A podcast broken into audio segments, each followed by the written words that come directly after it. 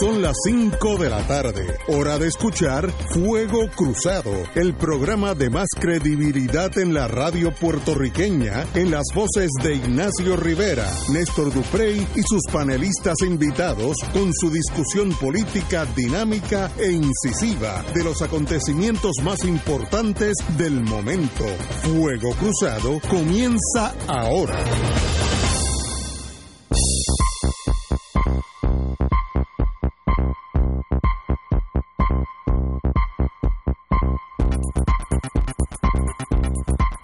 Amigos y amigas, muy buenas tardes. Hoy es Giovedi, jueves 22. Tú Lo- empiezas así Giovedi. en italiano y se me salen las lágrimas. Sí, la, Italia, la bella Italia. Eh, hoy es 22 de agosto.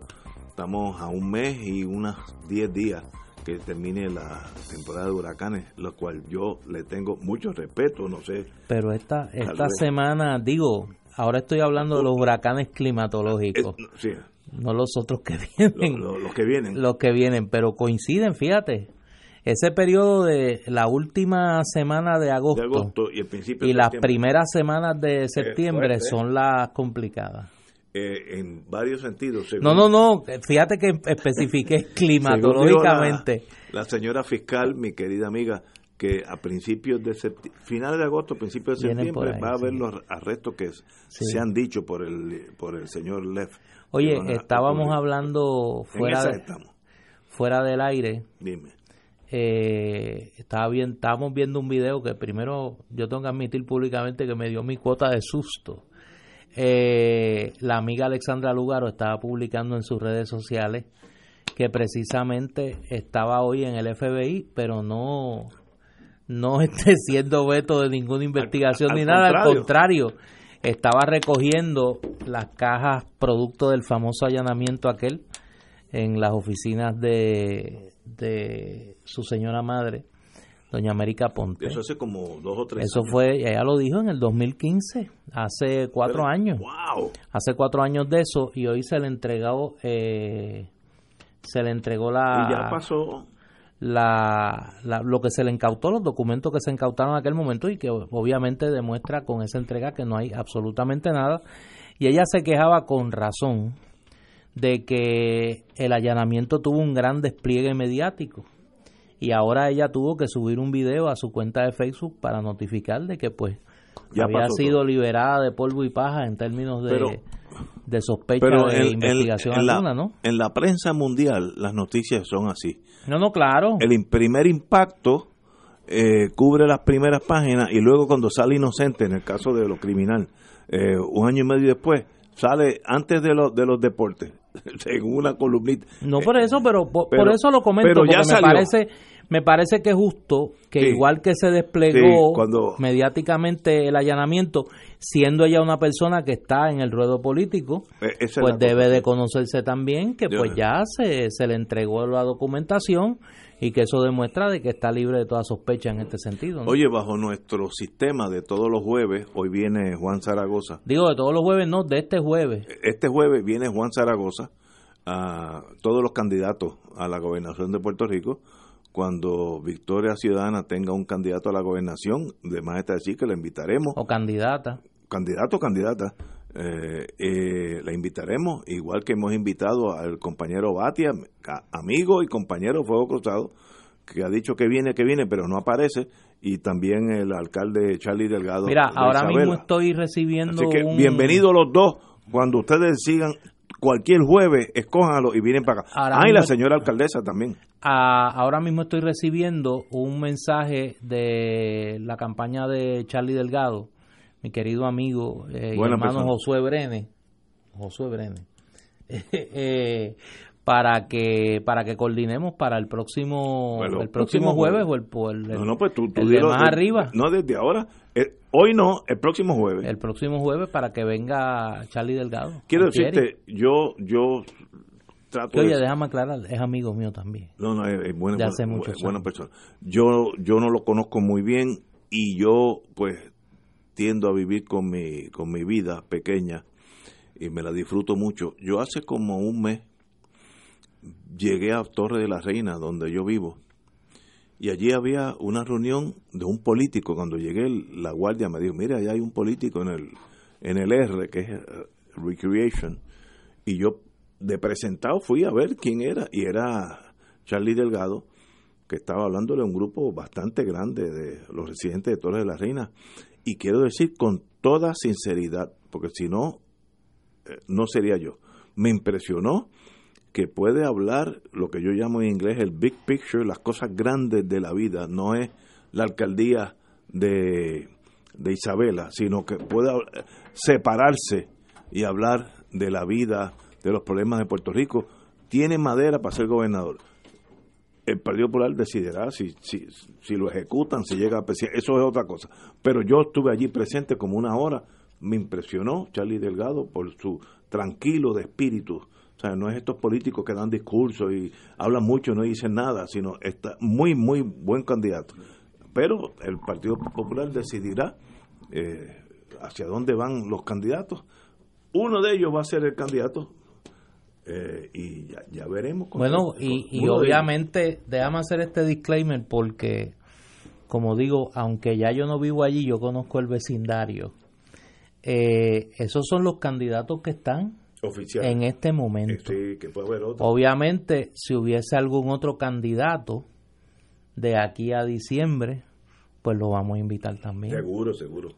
A todos los que quieran candidato a la gobernación van a tener te su, una cosa, día en corte aquí. Es la primera vez que creo que lo voy a decir en este proceso. Yo creo que van a haber más candidatos.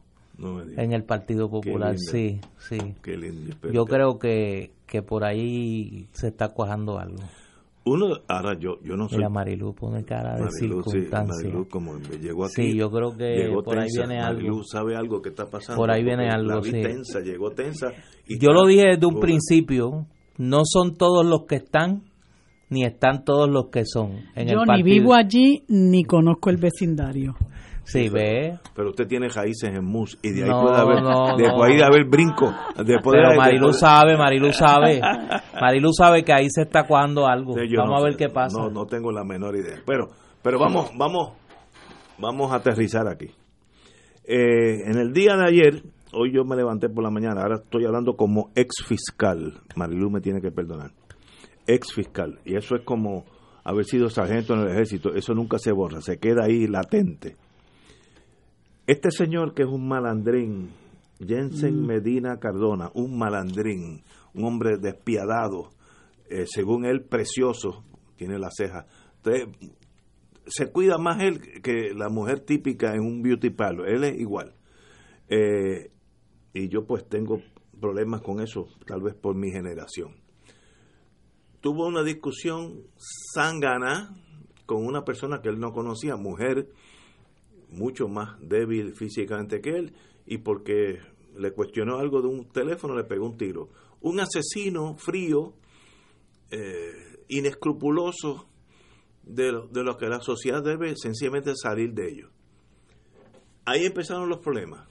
La policía sabía quién era porque hay un video, hay testigos, y empezaron como si fuera una invitación al club rotario ¿Qué tú crees? ¿Puedes venir el, el mañana? Bueno, no, mira, porque voy a estar ocupado. ¿Qué tú crees después? Ah, pues no hay problema. Que eso no es normal. Un alguacil federal me dijo ayer en Génesis que si ese caso hubiera sido federal, el mismo domingo estaba arrestado, el mismo domingo. A la buena o a la mala. Palabras de un alguacil federal. A la buena o a la mala. Con lo que eso conlleva. La policía de Puerto Rico, que yo creo que está de brazos caídos porque es una explicación, o, o hay implicaciones aún peores, pero vamos, vamos a decir, dejarlo en lo más sencillo, que está de brazos caídos, tardó tres días en lo que él decidió ir, a la hora que él decidió ir, cosa que sencillamente en un asesinato vil no sucede. Hay algo malo. Fueron a la vista, que es más bien protocolaria, porque obviamente hay más que causa, y la juez por razones que yo tampoco entiendo, le fijó no 300 mil dólares, 30 mil dólares. Lo de 300 mil es una quimera. 300 mil, pero en realidad tú tienes que poner 30. Pues en realidad tú tienes una fianza de 30 mil dólares. Que a cualquier zángano, por cometer un delito bobo, una ley 54 puede tener más de 30 mil dólares de fianza. Eso pasa todos los días. ¿por qué el privilegio a este señor de una fianza de 30 mil dólares en un caso claro de asesinato en primer grado, claro de portación de armas ilegal, claro de disparar un arma en sitios públicos, claro. Así que hay algo. Ahí hay, como diríamos en Santo Domingo, hay algo chueco. Y yo ya he vivido demasiado, las cosas no pasan así. Así que en algún lado hay algún entronque de las familias escogidas del sistema, los políticos escogidos del sistema, dinero, no sé, pero algo está mal. Hoy me da un poco de, confianza el sistema. La, la secretaria interina de Justicia, la ex fiscal federal y amiga Denise Longo, ordenó a los fiscales asignados al caso de la joven Arelis Mercado a someter una moción para aumentar la fianza contra Jensen Medina. Muy bien hecho por la Secretaria de Justicia. Esto sencillamente es un fraude al sistema. Los que tienen conexiones de algún tipo pueden mm, literalmente matar mujeres por un teléfono y siguen caminando. Y va a estar en su casa con un grillete y de aquí, como, como yo he visto algunos casos, de aquí a un año o dos, cuando se ve el juicio, si es que se ve, ya puede haber matado uno o dos más que yo los he visto con mis ojos, esos casos, los he visto. Algo está mal. La policía está de brazos caídos o la policía actuó por órdenes de arriba, eso no sé, yo no estoy allí, pero algo está mal. Para eso tenemos el jefe de la, de la seguridad, eh, el capitán, capitán de navío del Navy, Hermen Román, que investigue porque algo está mal. Mira, me escribe un abogado, amigo de este programa, del bufete extendido. Voy a leer el, mensaje como me lo escribe porque yo no soy abogado y no entiendo qué quiere decir. Difirieron 100, así que es 200. Son 20 al fiador. No fue con el 10, fue con fiador. Dice, ¿Qué quiere decir 300 mil de fianza impuesto a Medina Cardona. Por eso que realmente no fueron no fueron 200, no fueron 300 mil, fueron 200 mil. Bueno, fue menos. fue menos, sí. Así que al 20%, son, al, al, al 10% son 20 mil. Pero, mire, pero en menos todavía. Yo no tengo problema de que si la juez piensa que debe ser suelto sin fianza, lo suelte. Los magistrados federales sueltan la gente muchas, es más, la mitad de los casos sin fianza, lo que se llama on recognizance. Tú te vas bajo tu propia palabra. Yo no tengo problema con eso. Ahora, una persona que asesina a una mujer por un teléfono, por una, una conversación boba en un sitio público y le dice a ella antes que la asesine delante de un montón de gente, tú no sabes con quién tú te estás metiendo, es una persona peligrosa a la sociedad. Y en el sistema federal, que por eso es que el pueblo de Puerto Rico estima tanto el sistema federal, uno de los criterios para que no, suave, no, suave, no, generalice, aguanta, aguanta, no generalice eso de que el pueblo de Puerto Rico estima, no, no, no, eso no es verdad. Difredo de ti, pero bueno, vamos a estipular eso. En Puerto en el sistema federal, para que tú tengas derecho a fianza, no puedes haber cometido un delito que, que conlleve violencia. Este caso es violencia máxima, es cruel, violencia de un asesino. Y segundo, no puedes conllevar la posibilidad de escapatoria. El tipo estuvo tres o cuatro días escondido. Así que tiene los dos criterios federales para que no te dejen en... Mira, aunque tengas cuatro millones de dólares, no, va, no vas a salir sin fianza. Yo sé que es un sistema diferente, pero esa persona no puede estar por ahí porque mató a un ser humano, si es que lo mató. Hay videos, como me dijo un juez federal a mí, muy sabiamente, ningún abogado puede contrainterrogar un video. Eso hasta ahora no, no existe. Y no metamos las cosas emocionales, no. Este tipo mató a una persona, tiene que tener una fianza. Ah, que si la, si la paga, si le meten 200 mil dólares y la paga, no tengo problema. Pero eh, dicen, dos, dicen 300 mil la prensa, al 10% es 30 mil. Eso, mira, por un caso de ley 54 agravado, eh, meten más de 30 mil dólares de fianza, porque yo estaba en esos casos. Así que hay algo aquí que no está bien.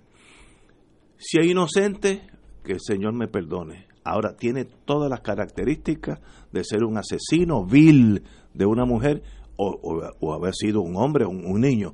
Y esas personas no, no, pueden estar en su casa, ni con grillete ni con nada. No pueden estar en su casa. Ese es mi, mi parecer. hablé el fiscal que estaba escondido muchos, muchos años. Compañera, para la versión contraria. Pues qué bueno que hiciste lo que llaman en Castilla el disclaimer de que quien está hablando es un exfiscal. Y yo he escuchado un par de exfiscales por ahí que hacen las, las veces de abogados de defensa, este, pero todavía no se han quitado eh, ese, ese carimbo de encima. Cuando uno es abogado de defensa, uno defiende los derechos constitucionales de los acusados que nuestra constitución están bien establecidos y es una constitución que en ese sentido es una, una constitución de avanzada. Y, y, uno de los, de los derechos principalísimos de los acusados es la presunción de inocencia. Y nosotros los abogados de defensa tenemos que procurar sobre todas las cosas que cada vez que tenemos un cliente, así sea acusado del caso más deleznable, se le proteja y se le garantice y se le respete su derecho a la presunción de inocencia. La culpabilidad no la establece el periódico, la culpabilidad no la establecen los programas de chisme, la culpabilidad no la establecen los analistas en la radio. La culpabilidad la establece un jurado en su momento o el juez si es que el caso se ve por tribunal de derecho.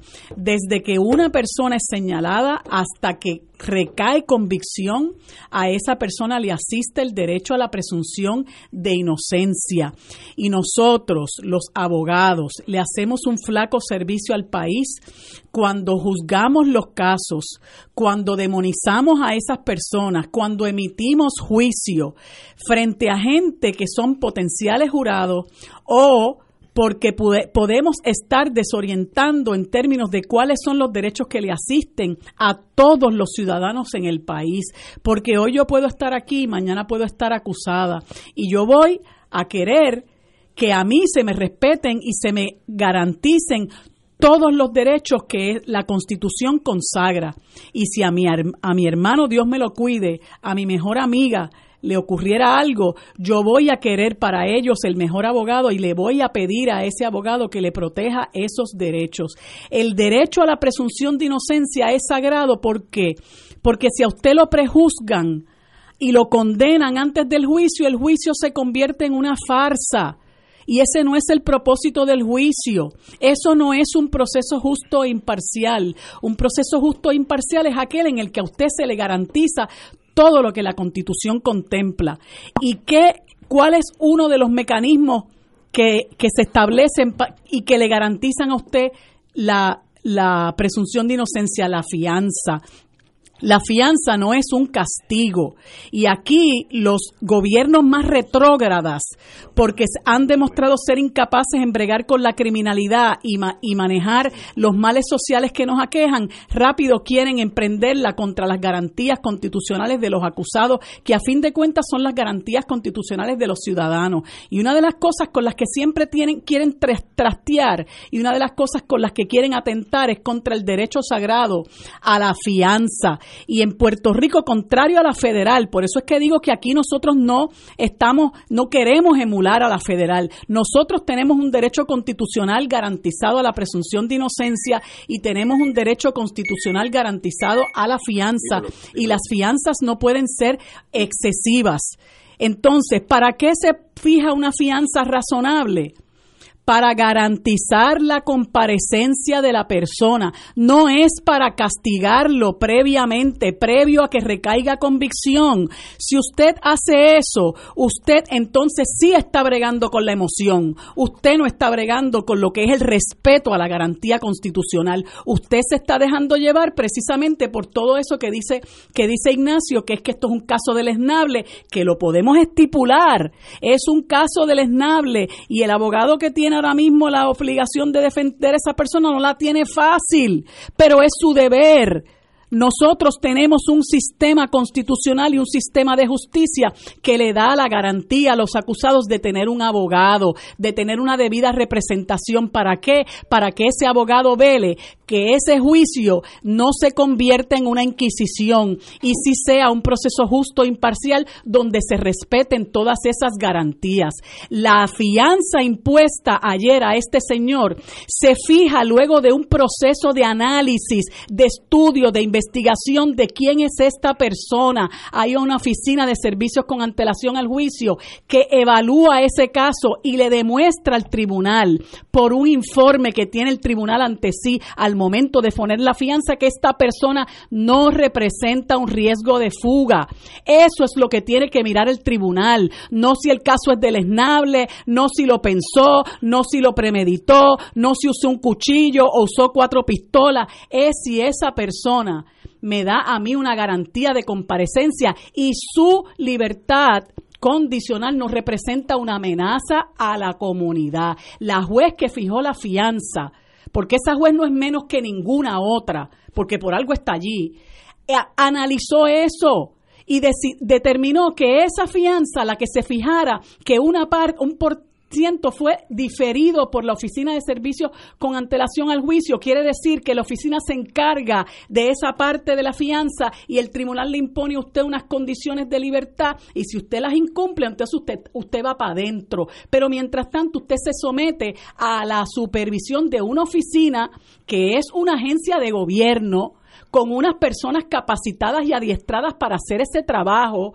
y que van a hacer el trabajo correspondiente para ilustrar al tribunal sobre si esta persona representa un riesgo de fuga o no, o si esta persona representa un peligro a la comunidad. La juez que fijó esa fianza pasó juicio sobre eso. Entonces, ¿qué es lo que quieren hacer ahora? porque me ha pasado a mí en casos notorios y es lo que pasa siempre. La fiscalía quiere hacer un show entonces quieren ir mañana para qué? Para darle gusto a todos los que están pidiendo que linchen a ese señor. Y no es santo de mi devoción y yo tampoco estoy de acuerdo con lo que ocurrió, pero yo no puedo pasar juicio. Entonces mañana quieren ir a hacer un show allá a la fiscalía. No, aumentenle la fianza. Ok, y si la vista se ve mañana, explíqueme qué es lo que yo le preguntaría al fiscal. Explíqueme qué cambió de ayer para hoy. Ayer había garantía de comparecencia, hoy no la hay. Ayer el individuo no representaba un riesgo para la comunidad, hoy lo representa o es que nosotros queremos eh, darle alimento al morbo. ¿O es que nosotros queremos complacer al pueblo y al público que dice, este individuo es esto y esto y esto y esto? Nosotros como abogados tenemos la responsabilidad social y profesional, no solamente de velar porque esas garantías se cumplan, se respeten, sino que tenemos la obligación también de ilustrar y orientar a la ciudadanía para que la gente entienda el alcance de los derechos la fianza no es un castigo, la fianza lo que hace es proteger el derecho de un imputado a su presunción de inocencia. Y uno como abogado también necesita a su cliente en la calle, independientemente de qué fue lo que pasó, para que ayude en su defensa. Y en la medida en que usted tiene un cliente en la calle ayudándole a usted a preparar la defensa, el derecho a debida asistencia de abogado también se protege. Así que es mucho más complejo que eso. Yo lo que le pido a la gente es que independientemente de que en este momento ese señor lo quieran linchar, piense que en un momento dado usted puede tener un familiar en una situación como esa y a lo mejor no una situación que pudiera ser un caso probado casi con certeza matemática, a lo mejor pudiera estar involucrado en un delito muy feo, fabricado y que le caigan encima a usted en la opinión pública y que le caiga encima a usted el Departamento de Justicia porque lo que quiere es complacer y alimentar el morbo de la gente, eso nosotros los abogados responsablemente lo tenemos que combatir. Vamos a una pausa, necesito tiempo igual con la distinguida compañera de defensa, va a hablar el fiscal cuando regresemos. Fuego Cruzado está contigo en todo Puerto Rico.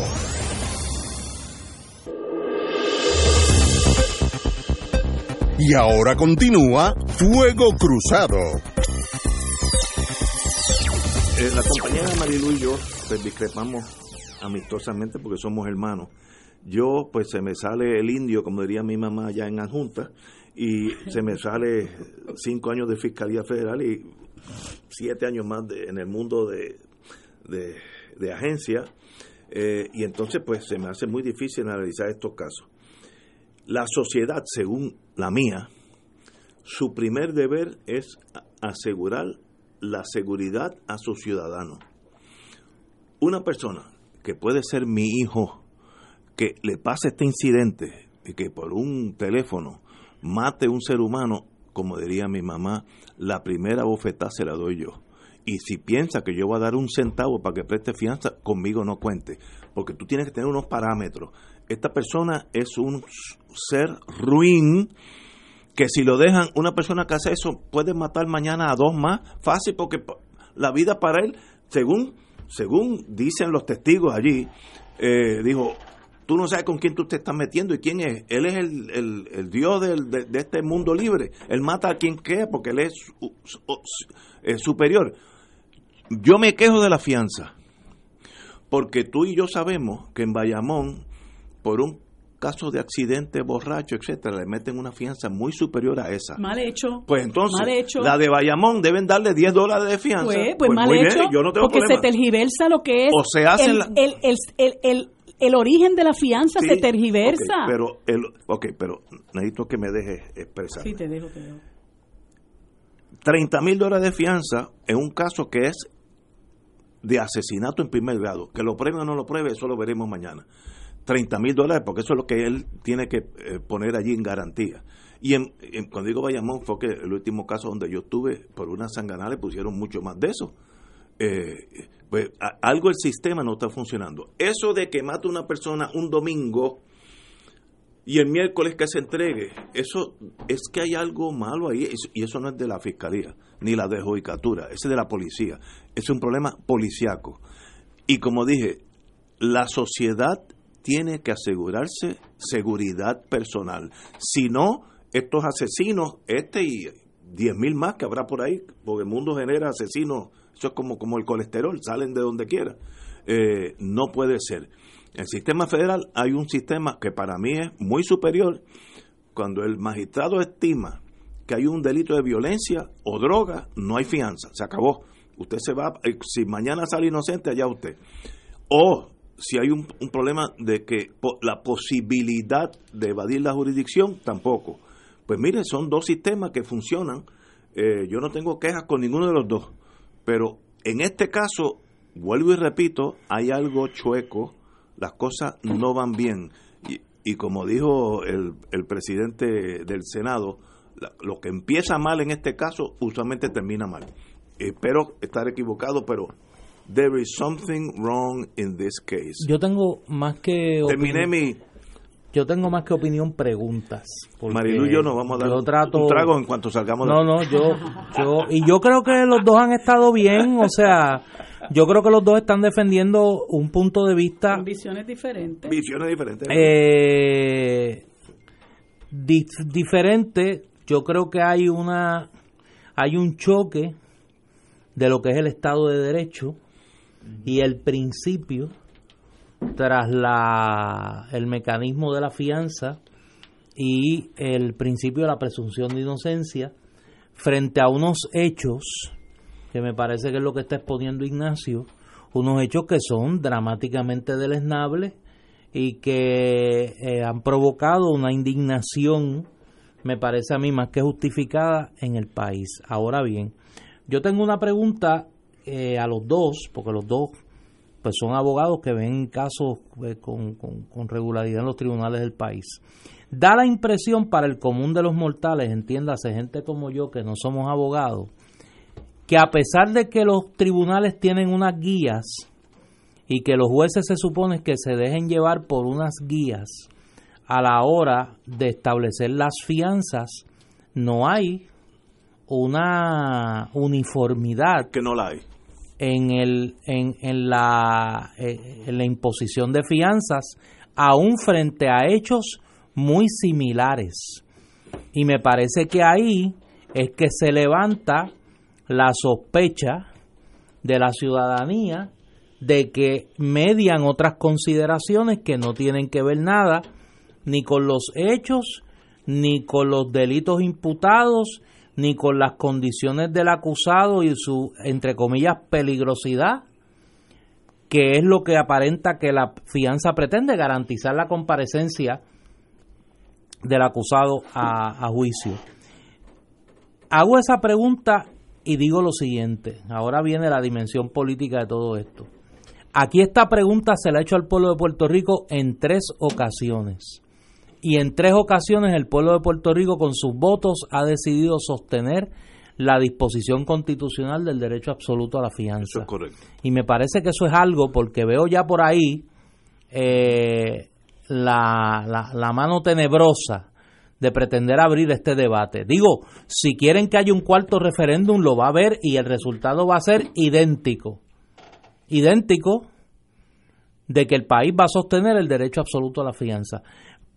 Hago esa pregunta a la anterior porque me parece que en los comentarios del país, en un sector considerable del país, hay esa preocupación de que aparentemente el, nuestro sistema de justicia es demasiado vulnerable a otras susceptibilidades que impiden que haya un trato igual, una, una igual consideración, aún con delitos y hechos similares, cuando se otorga, eh, cuando se, se impone una fianza. Yo no tengo problema en torno a Puerto Rico, la jurisdicción estatal, de que haya un sistema de fianza. Me quejo de la discrepancia absoluta, porque son cada, cada juez es casi una república separada, a veces por una sanganada te ponen una, una fianza mucho más elevada que esta, que un asesinato en primer grado clásico. Esa es mi discrepancia. Uniformidad, que todo el mundo sepa las mismas reglas. En los federales las reglas son claras. Si hay asesinato, no hay fianza. Si hay droga, no hay fianza. Ya yo lo sé. Porque allí no hay presunción no, pues, de inocencia tan sencillo como pero, eso. Pero eh, funciona el sistema. No funciona. ¿Quién dice que funciona? Si después esa persona sale inocente, ¿quién le devuelve todo no. el tiempo que estuvo preso? ¿Quién le devuelve los riesgos de, de, de haber sufrido eh, eh, eh, daño contra su integridad personal? ¿Quién le devuelve el sufrimiento? ¿Quién le devuelve el sufrimiento a su familia? O sea, los sistemas son muy distintos. Son sistemas distintos. Y, y, y, no hay duda de que el sistema punitivo de los Estados Unidos es un sistema draconiano. Todavía tienen la pena de muerte. Y Trump la quiere aplicar a los delitos federales ahora mismo. Y, y se han tenido que crear en los Estados Unidos los proyectos inocencia que se han dado a la tarea de buscar la manera de demostrar la inocencia de gente que está en el corredor de la muerte y hemos visto a lo que nos interesa ese tema, hemos visto decenas de casos. Yo sé que, que los amigos de la Comisión eh, eh, contra la Pena de Muerte, como, como Kevin Rivera, la misma Mariana Nogales, eh, Edgardo Román, el presidente del Colegio de Abogados y Abogadas, saben mucho más de este tema que yo, pero hay decenas de personas, sabrá Dios si cientos de personas que han sido declaradas inocentes después de 17, 14, 20 años tras las rejas. ¿Por qué? Porque los procesos eh, criminales, los juicios penales están en manos de seres humanos y nosotros los seres humanos cometemos errores, a veces actuamos hasta por prejuicio. Y eso que tú me dices de que en estos casos sí y en estos casos no, eso da mucho margen al prejuicio. Mira lo que le pasó a Nina Dross. ¿Qué rayos hizo Nina Dross? ¿Prendió un fósforo? al lado del Banco Popular, esa muchacha va para dos años y medio presa. Hombre, ¿cómo se sostiene eso? Pues claro, por el prejuicio de la Fiscalía Federal en su contra, donde inmediatamente la demonizaron, es la mujer de fuego y va a quemar la zona bancaria y dale por ahí para abajo. ¿Y tú crees que eso es justo? Lo justo es que si usted le va a garantizar a una persona un juicio justo, usted le debe dar la oportunidad de que permanezca en la libre comunidad, para que ayude a su abogado a demostrar su inocencia, para que usted no lo castigue con anterioridad a eso. Entonces, eso que, que plantea Néstor es muy elocuente. Este país lo ha entendido. ¿Y sabes por qué lo ha entendido? Porque tanto la pena de muerte contra la que hemos luchado y hemos vencido, en los casos que, que donde la Fiscalía Federal, eh, totalmente insensible a lo que es la realidad de las clases pobres en el país, la ha pretendido imponer en varias ocasiones, los que hemos luchado contra la pena de, contra la pena de muerte y los que hemos luchado en contra de que se violente el derecho absoluto a la fianza, sabemos que eso se aplica generalmente a la gente pobre la gente pobre es la que es víctima de la violación de esos derechos. Y ahora mismo en los Estados Unidos, quienes están presos? Fundamentalmente los negros y los latinos. La mayoría de la gente que espera por la, por la pena de muerte son negros y latinos también. Usualmente un blanco que es juzgado no se le condena la pena de muerte porque eso queda en manos del jurado y la mayoría de los blancos se les perdona la, la, la, la vida y se les condena a cárcel de por vida, pero el negro, el latino, ese se lo llevó eh, quien lo trajo. Y pueden estar 20 años en el corredor de la muerte en lo que se desarrolla el proceso apelativo y si esa persona después se demostrara que fueron inocentes, como pasó con los inocentes de Aguada. Los tenemos aquí al lado en la costa oeste, los inocentes de Aguada, 22 años, 22 años. Si nosotros llegamos a tener en la pena de muerte en este país, porque eso fue un caso de asesinato, un caso deleznable. Esa muchacha fue víctima de agresión sexual. ¿Qué caso más deleznable que ese? Y esas personas, después de 22 años, después de haber sido eh, eh, convictas, que se demostró que era fabricado el caso en contra de ellos, salieron a la libre comunidad gracias al proyecto Inocencia que dirige el amigo Julio Fontanet desde la Universidad Interamericana, la Facultad de Derecho. Por eso es que se previene eso y usted le permite a la persona prestar la fianza cuando, si usted demuestra mediante el análisis y estudio que hace una oficina de gobierno que esa persona, uno, no es un riesgo de fuga y segundo, no representa un riesgo a la comunidad. Eso, independientemente del delito de que se le impute. ¿Por qué? Porque yo puedo estar imputada de un delito del que no soy culpable. Entonces, en respeto a ese derecho sagrado a la presunción de inocencia, usted pone una fianza razonable para que para garantizarme a mí el derecho a la presunción de inocencia y para hacer un balance con el derecho que tiene la sociedad a estar adecuadamente protegida. Ese fino balance lo tiene que haber hecho la juez que puso los 300, los 200 mil de fianza. Entonces, ¿qué pasa? Ahora los programas de chisme, ahora los analistas se quieren colocar en la, en la, en la posición de la juez. Pues sáquenla de ahí. Por algo está ahí, porque se le ha reconocido la capacidad para estar ahí pero entonces la gente se quiere poner en los zapatos de quienes tienen la obligación de desempeñar esa función. Entonces ahora resulta que el malandrín hay que meterle un millón de pesos de fianza. Pues mire, si a una persona que se roba eh, cuatro gomas le meten 60 mil pesos, mal está hecho. Si se roba un racimo de plato, mal hecho está hay que utilizar el, el, la, la, discreción del tribunal a imponer una fianza, hay que utilizarla de manera sabia. ¿Y por qué no puede haber uniformidad?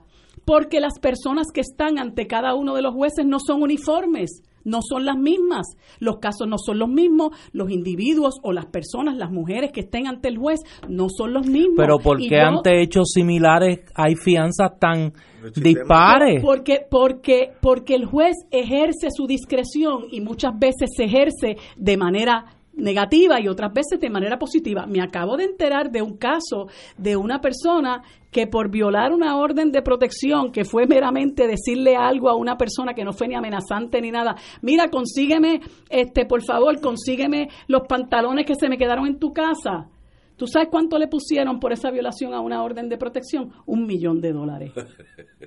Ahora dime tú, si eso no es ejercer de manera equivocada la discreción que tiene el tribunal. Entonces, ¿qué pasa? La administración de tribunales se tiene que encargar de orientar a los jueces con relación a qué es lo que tenemos entre manos y que el juez sepa que tiene una cosa muy importante, un instrumento muy importante, más sagrado todavía, que es la independencia judicial. Yo tengo que hacer oídos sordos a toda esa presión que yo voy a empezar a tener ahora de los analistas, de los periodistas, de los abogados sin título, de, de, de los chismólogos. Yo tengo que hacer eh, oídos sordos a eso. Yo tengo que mirar a la persona que tengo al frente mío. Tengo que evaluar la investigación que me ha hecho la Oficina de Servicios con antelación al juicio y con mi conciencia y respetando las disposiciones de la Constitución, que es un mandato que yo como juez tengo, a aplicarlo. Eso es lo que hay que hacer.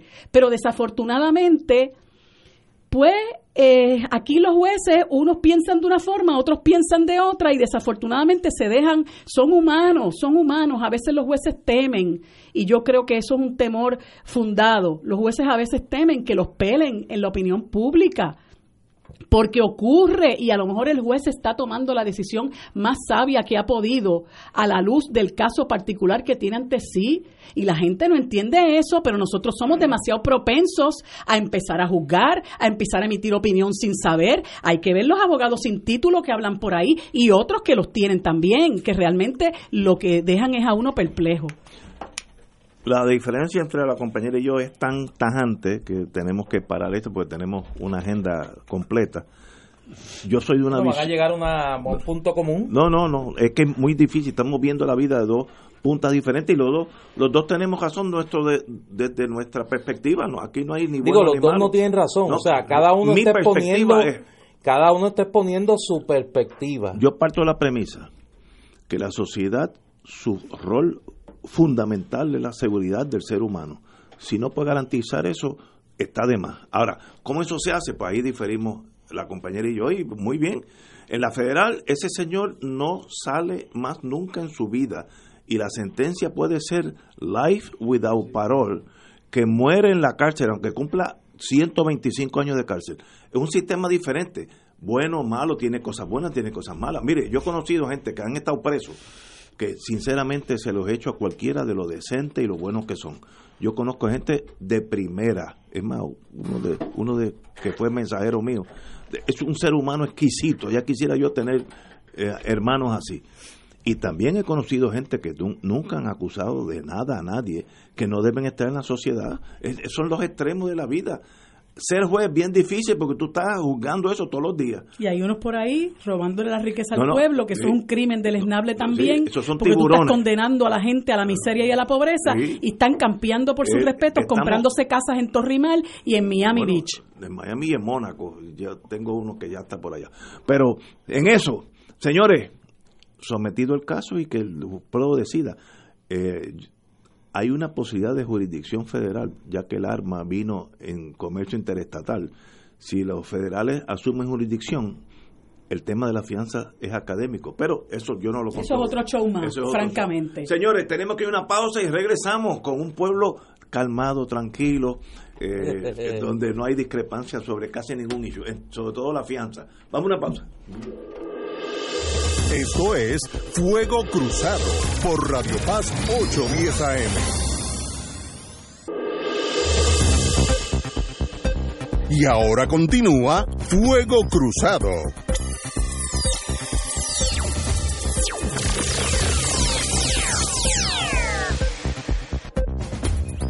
Regresamos amigos y amigas a Fuego Cruzado.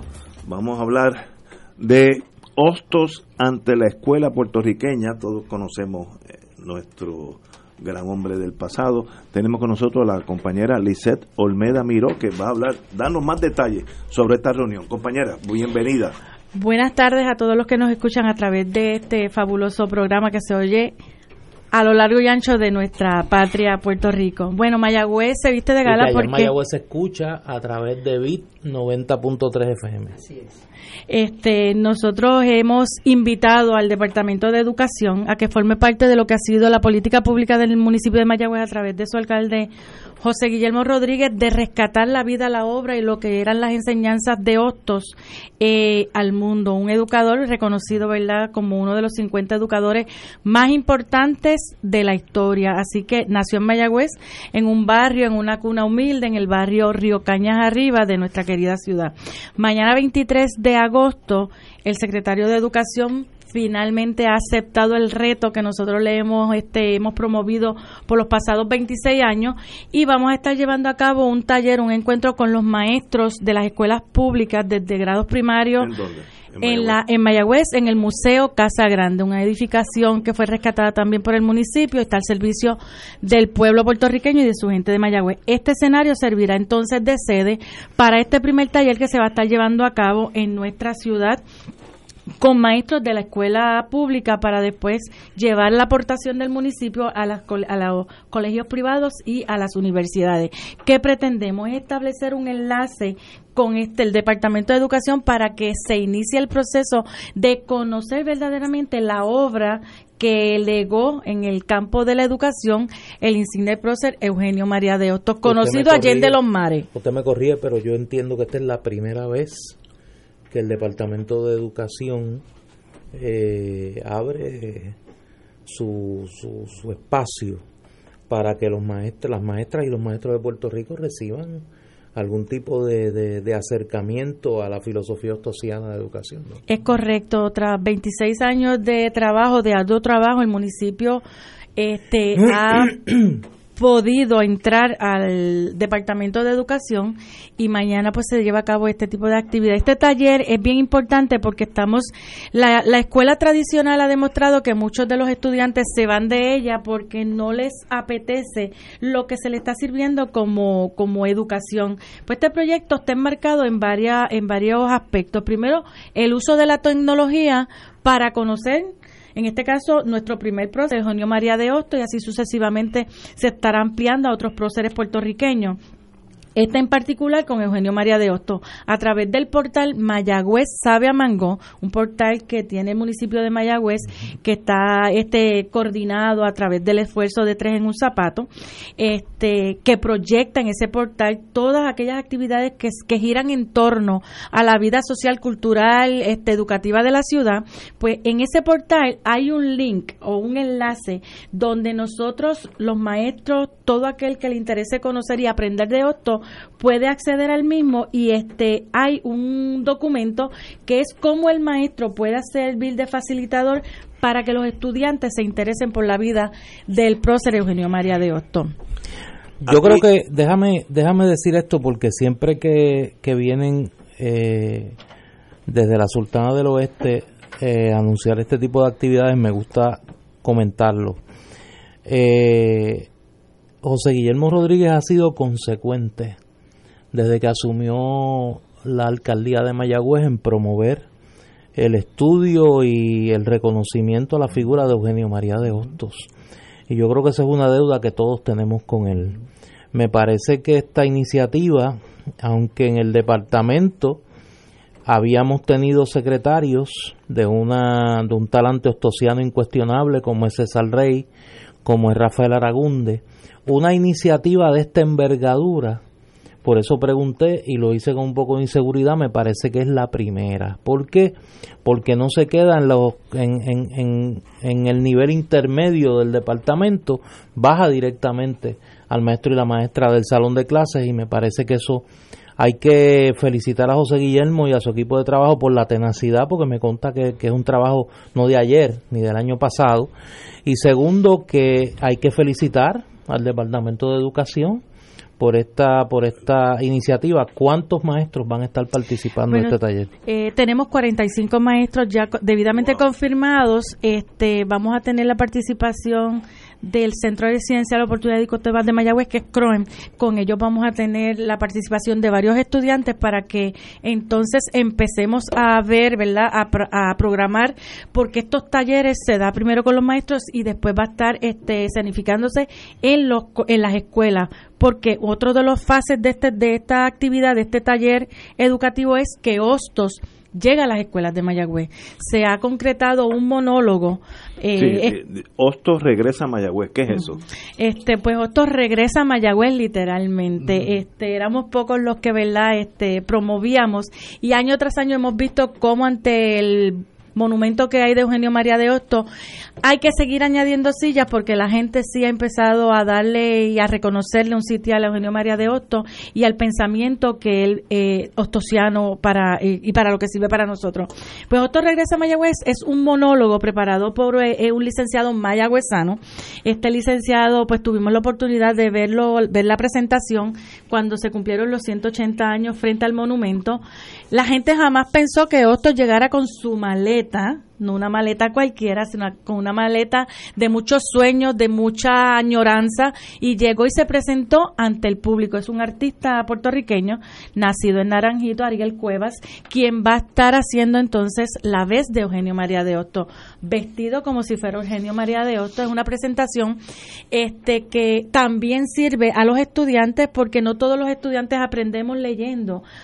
Hoy por hoy los estudiantes son más visuales aprenden a través de la tecnología, enchufados, como dice todo el mundo, los papás y los abuelos a, este, a estos artefactos tecnológicos, pues tenemos que entonces mover el sistema educativo de Puerto Rico a hacerlo más atractivo a estos estudiantes. Y eso pretendemos con estas herramientas que se han desarrollado por los pasados 26 años en la ciudad de Mayagüez que la tecnología sirva al proceso educativo de nuestros estudiantes y se inculquen los valores. Y a las mujeres yo les digo tenemos que seguir este luchando este ocupando estas oportunidades que nos dan porque Hostos nos abrió la la oportunidad, perdonando la redundancia, de entrar a la universidad. O sea, yo creo que, que es un hombre que nos habla todavía todos los días. Uno lee un mensaje de Eugenio María de Hosto y dice, ¿lo escribió hoy o cuándo lo escribió? O sea, porque es que está tan presente en nuestra vida. Por lo tanto, debemos resaltar toda esa vida, toda esa capacidad este, educativa que tenía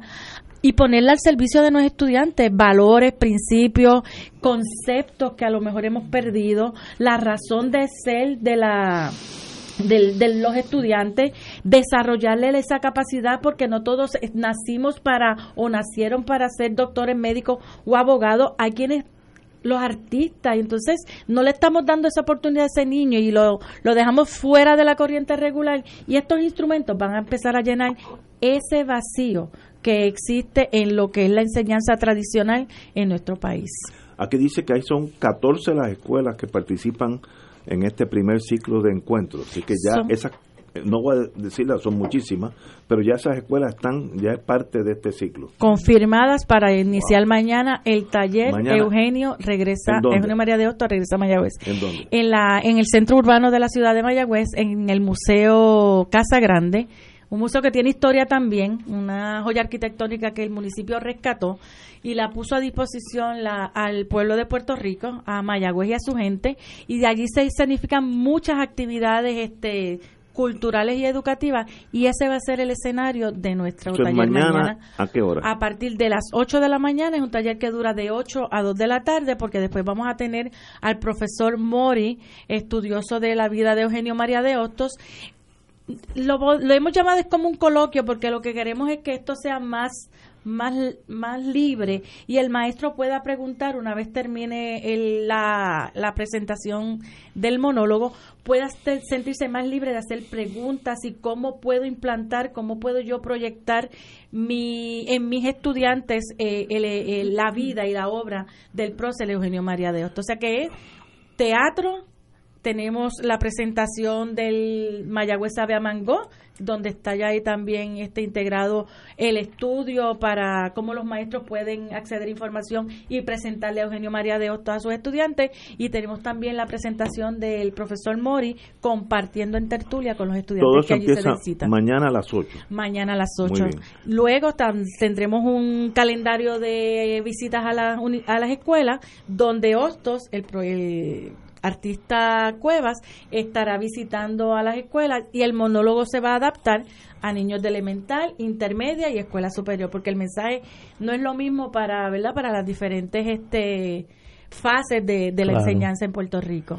Excelente. Yo esto no me lo tiene que contestar.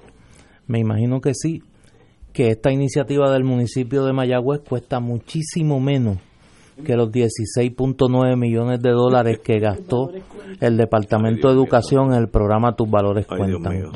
Era tan simple como recurrir a. Eugenio María de su- hoy, hoy no ha sido un buen día para mí. No, pero, cosa- no, pero lo traigo, lo traigo porque en aquel momento nosotros discutimos aquí que para añadirle a la vergüenza y al robo, nosotros teníamos un ejemplo pedagógico de enseñanza de, de valores en la moral social de Eugenio María de Hostos. De y que el Departamento de Educación lo único que tenía que hacer es de echar mano de una figura que en toda América Latina es reconocida como un valor del continente en materia educativa. Así que yo reitero mi felicitación al municipio de Mayagüez, a su alcalde José Guillermo Rodríguez y a todo su equipo de trabajo, porque me parece que es un ejemplo que otros municipios pueden emular de brindarle a los maestros y maestras del sistema de educación pública la oportunidad de conocer el pensamiento social. Doña pro- profesora Lisette Olmeda Miró, un privilegio tenerla aquí y sabe que usted tiene las puertas abiertas en todo lo que tenga que ver con Eugenio María de Hostos.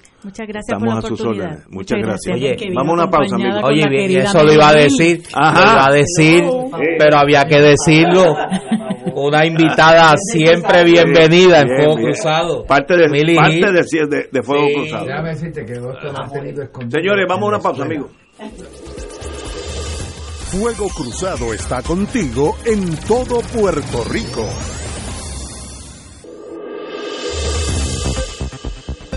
Y ahora continúa Fuego Cruzado.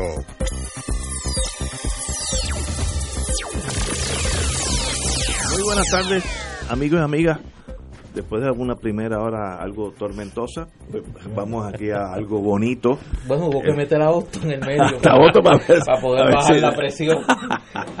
Pero vamos a hablar de un amigo que lo conocí cuando fue secretario de, de Hacienda. Ahí fue que yo como abogado tropecé dos veces con él en forma oficial y, y me sorprendió mucho su certeza y sus actuaciones como, como secretario y pues seguimos la amistad y hoy en día está aquí como candidato a la gobernación, uno de los candidatos a la gobernación por el Partido Popular, se llama Juan Zaragoza, eh, con CPA, ¿cómo se llama? Contable Con- público. Contador público autorizado. contador público autorizado y amigo de Fuego Cruzado. Así que bienvenido, Juan. Muy buenas. Buenas y gracias por la invitación. Verdad que siempre es un privilegio estar aquí con ustedes. Bienvenido, Juan. Como tenemos tiempo, vamos a empezar, Juan, desde chiquito. ¿Dónde usted estudió escuela superior? Luego vamos a colegio, vamos paso a paso. ¿Quién es Juan Zaragoza? ¿Y para quién que es? no lo conozca? ¿Dónde nació? Vamos. Y si, y si me permiten, Sí. pues, pues- pues voy, tal vez voy a abundar en eso más de lo que usualmente se abunda. Sin- porque, sin a fin de, porque a fin de cuentas uno es lo que ha vivido, ¿verdad? Y, y- y muchas de las cosas que voy a decir, pues van a ayudar a, me van a ayudar a mí a contestar y a las, eh, las preguntas que ustedes me van a hacer y al público a entender las contestaciones, ¿verdad? Yo soy hijo de, de José Ramón Zaragoza y de Gladys Gómez, ambos de Aguas Buenas, el viejo del pueblo y la vieja del barrio Molita. El viejo estudió en la UPI del 40 al 44, faltándole seis meses se va para Estados Unidos. La vieja, que era un poco más joven que él, se va en el 51. Se conocen allá, a pesar de que son del mismo pueblo. Eh, regresen a Puerto Rico en el 58, se mudan a Aguas Buenas, nace mi hermano con comadrona, nazco yo, voy a nacer yo, yo venía con problemas, continúo con problemas, pero ya eso es otra Me cosa. han dicho que continúa. sí. Sí. Venía con problemas, entonces me bajan a la clínica Hermanos Meléndez en Bayamón, Sí. la clínica, que no era hospital, era, Era clínica. así, sí. Y hago esa aclaración porque obviamente yo crezco en una casa con lleno de cuentos de del viejo en esa época difícil en Nueva York, que él vendía seguros, tenía un carrito de hot dog, daba servicios de Uber, se iba para el New York International Airport, antes que se llamara John F. Kennedy. Se llamaban gypsies, que son los, Sí. los taxis no. Exactamente, no se iba allí, como sí. los puertorriqueños eran fáciles de identificar, Gypsies. pues iba allí, pues entonces le ofrecía el servicio de, de transportación. La vieja trabajaba en una fábrica de diamantes de un judío. El viejo vivía en el segundo piso de una barra que tenía Joe Louis en Nueva York. Eh, Yo, Luis, el boxeador, el boxeador, sí. Viejo independentista. eh, como dije, son de Agua Buena. Agua Buena en su momento fue un, un pueblo importante para el independentismo. Creo que aún hoy día es uno que saca, de los que más votos saca eh, por el Partido Independentista. Sí. Eh, don Gilberto Concepción de Gracia pues iba mucho a casa del viejo. Fue el que despidió el duelo de, de mi abuelo. El viejo vivía allí en la casona de los Zaragoza frente a la iglesia y detrás de la iglesia en esa época vivía don Pedro Albizus Campos. O sea que se crió en ese ambiente del independentismo. El viejo murió hace cuatro o cinco años. El duelo lo despidió Rubén Berrío. Eh, entonces yo me crió en un ambiente, la vieja era popular, lleno de estas anécdotas de, de ese Nueva York difícil de los 50, de puertorriqueños emigrantes, de cuando el viejo iba a buscar apartamento y se encontraba aquellos cartelones que decían no blacks, no dogs, no dogs, no Puerto Ricans, porque nosotros estábamos en tercera categoría. Este, pues me crio en ese ambiente, ¿verdad? Eh, yendo a actividades del PIB, no íbamos a la del Partido Popular porque para mí no guiaba, el viejo era el que guiaba. Este, el viejo había vendido seguros interesantemente vendía seguros en, en, Nueva York y así es que conoce a la vieja, porque cuando empieza a vender seguros le compra la cartera de clientes a un amigo y la vieja estaba ahí en esa lista de clientes. Entonces cuando fue a, renovar la póliza ahí la enganchó. Este, pues regresa más acá para Puerto Rico. Eh, fue vendedor de carro y después fue billetero muchos años. Entonces me crió en un ambiente allí en Caparra Terras, al lado de la Gabriela Mistral tuvo una infancia feliz, Una, con ciertas limitaciones, pero cuando tú te crías en un ambiente que está todo el mundo igual de pelado, pues uno no se da cuenta que está pelado.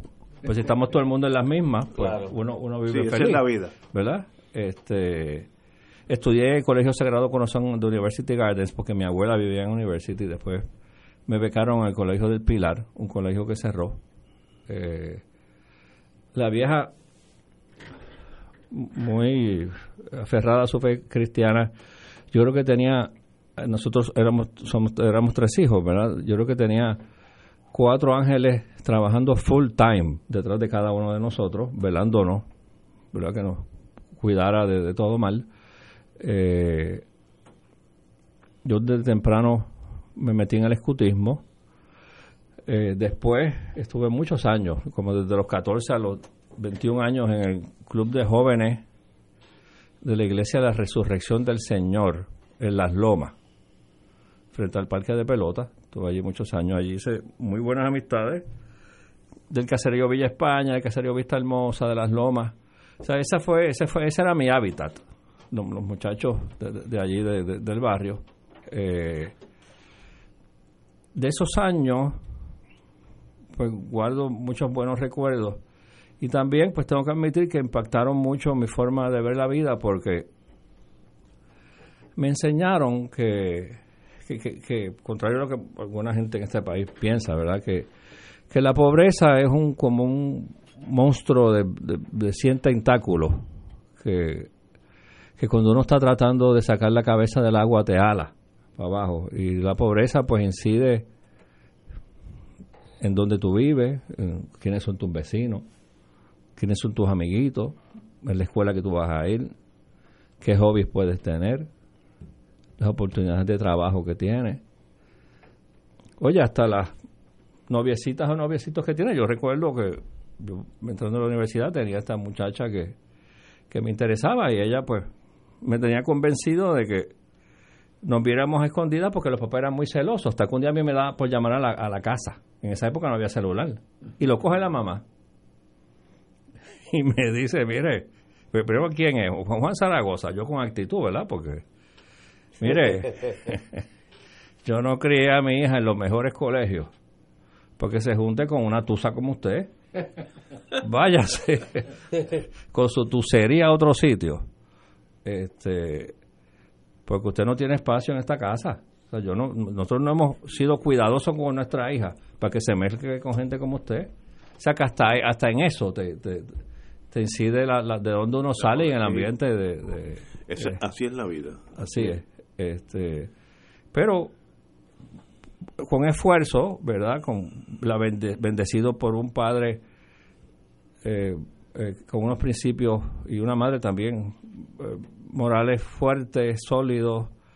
la vieja solamente tenía un tercer grado, pero era una lectora voraz. entro a la Universidad de Puerto Rico y entro, soy de esos puertorriqueños para quien esa carta de la Yupi, con el sellito aquí en letras rojas y la torre, era un evento extraordinario. O sea, recibir esa carta, pues para gente como yo, pues te abría un universo de posibilidades.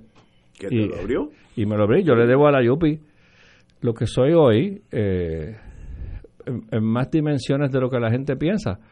Porque además de la, del crecimiento del académico y de las relaciones que uno hace, tuve el privilegio de coger clases con el viejo allí. Y aquí es donde se supone que Néstor me pregunte, ¿por qué clase daba tu viejo? ¿El viejo tu, tu padre? Sí, y que el viejo no daba ninguna clase.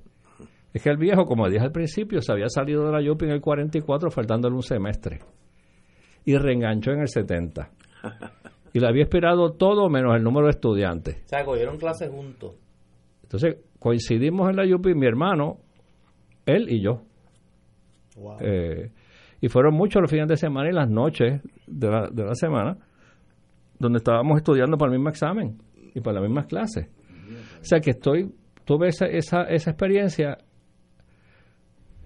que, que el, mensaje del viejo era, mira, yo posiblemente no, no nunca trabaje en contabilidad, pero tengo que, como para darle el ejemplo a ustedes, tengo que terminar mi bachillerato. Entonces, pues me crio en ese ambiente que estamos a veces en la mesa de comedor, los tres estudiando administración de empresas en la y los tres estudiando contabilidad, estudiando básicamente para las mismas clases. Eh, él cogía las clases nocturnas, yo diurnas, muchas veces con los mismos profesores. Este, y eso, pues, es de las cosas que, ¿verdad?, que, que, afecta a uno y que... Eh, por eso yo tengo unos lazos tan fuertes con la YUPI. Mi, mi hija también estudió en la YUPI, estudió en administración de empresas estudió leyes también, que tú la conoces. Seguro. Este, la conocí el día que se, que se graduó. No, que o pasó la Geválida o se graduó, una de esas dos. Sí, sí. Me acuerdo. Este, entonces, de, eh, estuve en la Universidad de Puerto Rico, unas experiencias, de, nuevo, extraordinarias. De ahí me becaron para estudiar el, el MBA, lo que llaman el MBA, el Master in Business Administration en Indiana University, donde en el día de hoy mi hija está empezando el doctorado en leyes. Hoy a las 10 de la mañana cogió su primera clase en Bloomington, Indiana. Eh, su doctorado en, Derecho. Este, me fui para Indiana a los 21 años, la primera vez que me montaba en un avión. Este, tuve dos años para allá pasando frío. Indiana hace frío, sí. Eh, llego a Puerto Rico, empiezo, empiezo en una empresa multinacional de estas de contabilidad con nombre inglés. Este, también pues, pues, fue muy bien, tuve mucho éxito. Eh, pero mira cómo son las cosas del medio ambiente y de la pobreza que persiguen a uno. Otra anécdota interesantísima que, que marca a uno, eh, eh, a los 5 o 6 años de yo estar en esa empresa, recibo un ascenso, un ascenso que no estaba en mi radar, ¿verdad? Porque yo entendía que yo no estaba compitiendo para ese puesto en ese momento. Y había una compañera que sí, ese ascenso estaba en su radar. Y el día del ascenso, pues viene donde mí, como vino mucha gente, yo pensé que venía a felicitarme. Y viene donde mí me dice, mira Juan, yo no puedo entender por qué aquí ascienden a cualquier hijo de un lavaplato.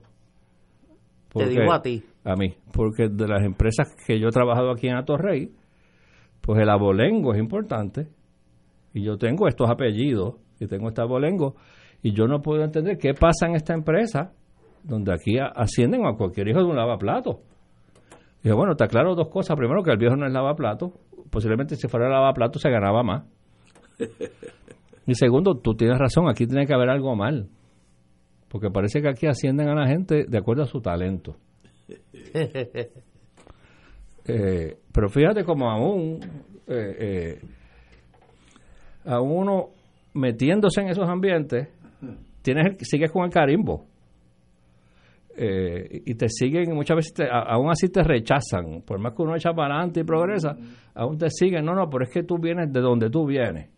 Este, allá para el 89, estando en esa empresa, recibo una llamada de, de don Juan Agosto Alicea, de Comerío, Puerto Rico, en ese momento era secretario de Hacienda, en el último cuatrienio de Hernández Colón, y me ofrece ser subsecretario a cargo de rentas internas.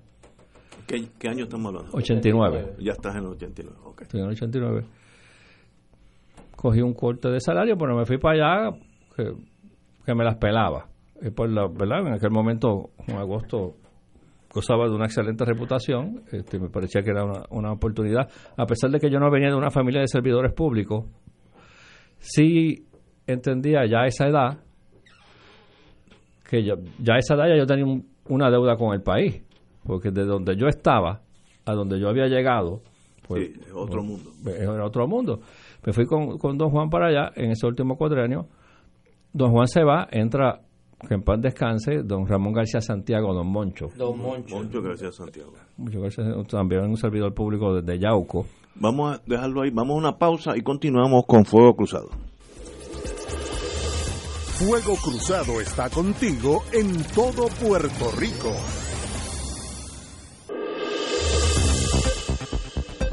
Y ahora continúa Fuego Cruzado.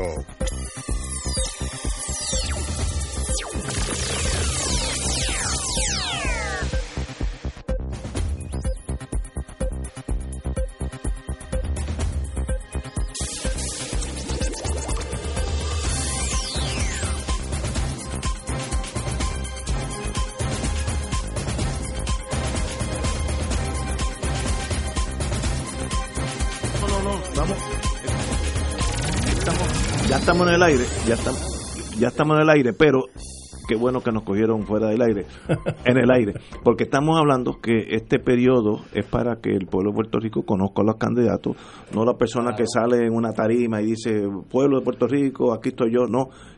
Antes de eso pasaron muchos años de formación y a veces eso es más importante que el presente. Así que nos quedamos cuando usted se une a muchos a don Juan y a don Mucho, pero antes, si me permiten el privilegio de, darle para atrás un poco al videotape y hacer un homenaje a la vieja. La vieja aparece sacada de aquel ensayo de Luis Rafael Sánchez que se llama Elogio de la Fritura, que está en el libro Devórame otra vez.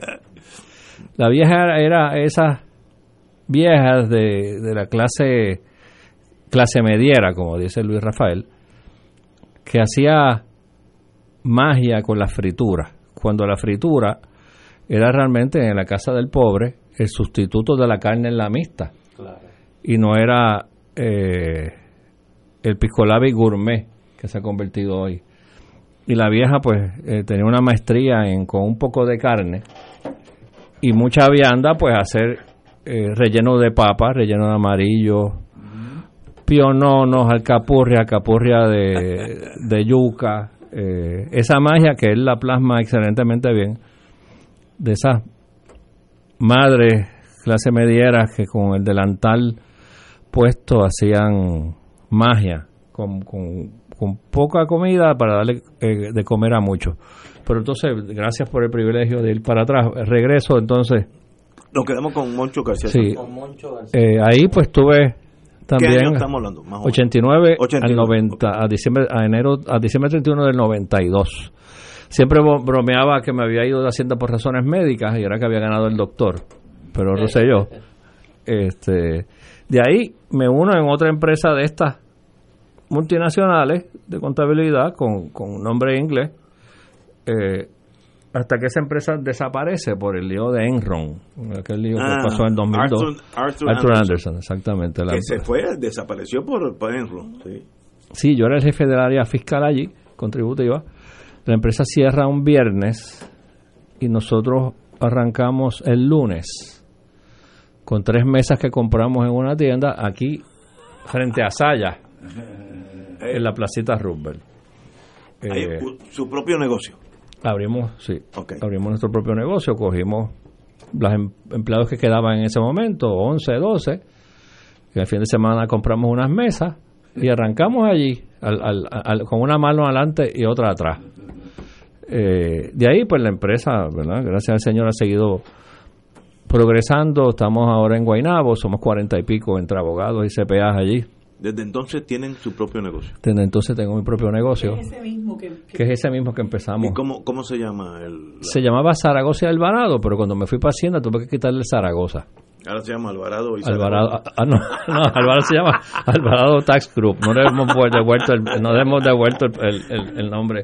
Ahí pues hemos hecho, atendemos clientes de la empresa privada. a veces hacemos trabajo para el gobierno, muy pocas veces. Tuvimos uno de los proyectos de gobierno que más satisfacción tuve fue cuando Willy Miranda padre me llamó para que le escribiera el chavito. ¿Qué es eso? El Willy Tax, el chavito. Ah, el chavito. El Willy chavito, sí. Yo no sabía eso. el chavito de Cagua. el chavito de Caguas, se lo escribimos a Willy. Este Willy era era otra cosa.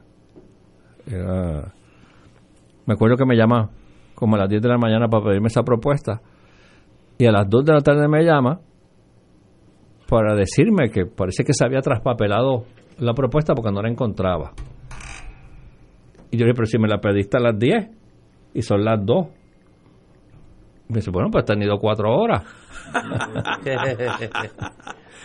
Oye, y la pregunta obvia, después de esa trayectoria, después de eh, tu gestión como secretario de Hacienda, Estando ahí, entonces que caigo en Hacienda. Exacto. Estando en, en- Vamos en- a en mi profundizar empresa. en Hacienda porque estoy seguro que es una experiencia única.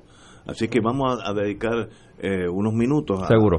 Y luego brincamos a... y cómo desató el odio de los mortales y el cariño de mucha gente en el pueblo de Puerto Sí, Rico. sí. Está en esa época, pues cae una amiga mía, Melba Costa, en Hacienda, me pide ayuda, empiezo a ayudarla. Este, entonces surge un momento dado donde me dice, mira, yo me voy a mover para, para el Banco de Fomento, voy a recomendarte a ti de secretario. Eh, mira cómo son las cosas de la vida. Ese día, y me tomo la libertad de decirlo, de, de- yo tenía de invitado en mi casa a María de Lourdes, Santiago, para un bueno, una para conversar allí y, llegué tarde porque me tuve que ir para Fortaleza, a que el gobernador, para que el gobernador me hizo la oferta de, de ser secretario, acepté, eh, yo entonces ya era reincidente, ¿verdad? La segunda vez que iba a estar en Hacienda y yo, yo Fue con García Padilla. eso fue con García Padilla, sí.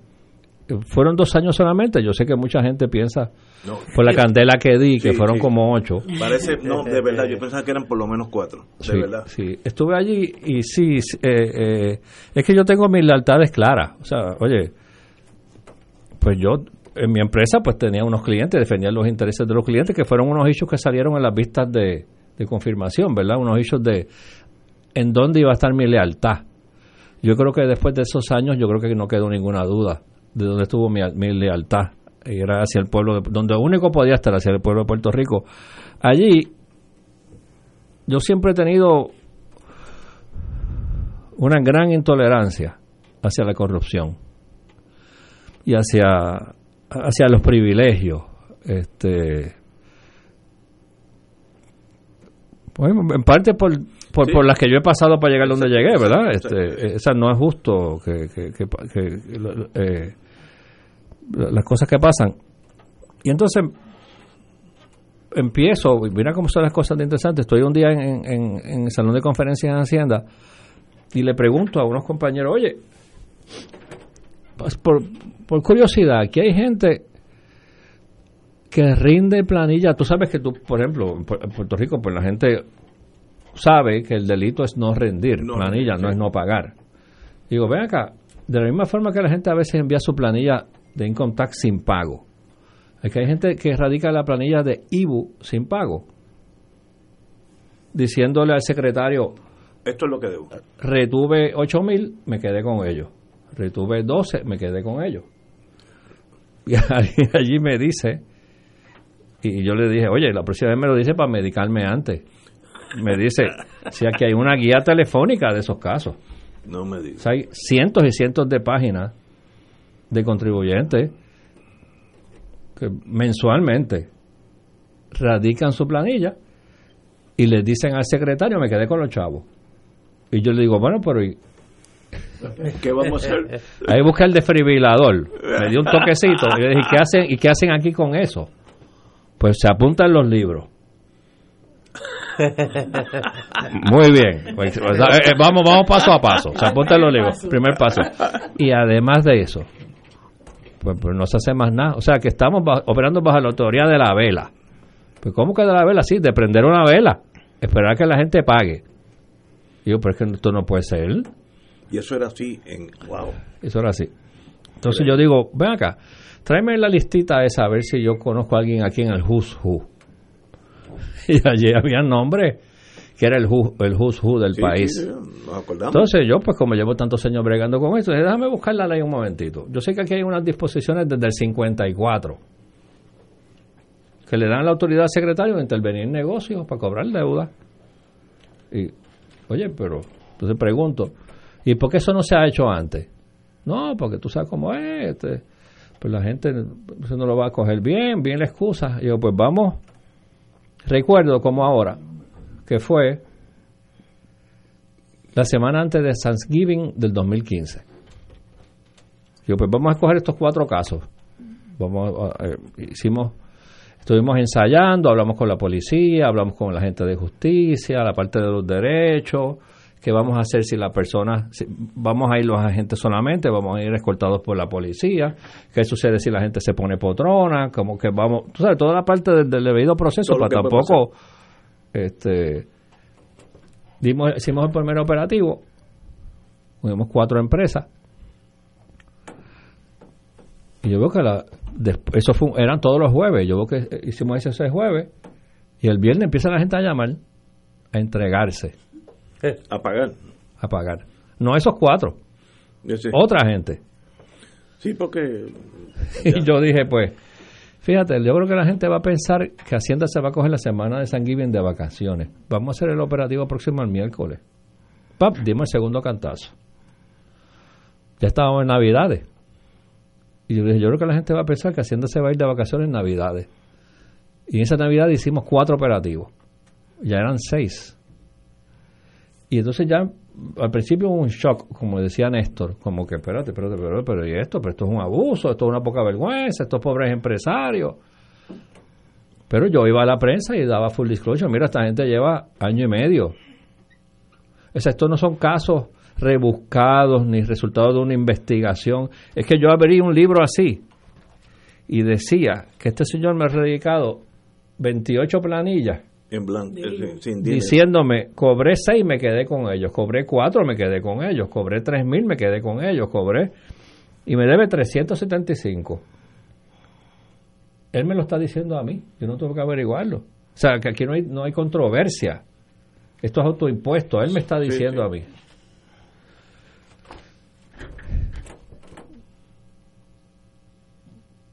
Hubo cierto shock en Fortaleza Sí, llamada.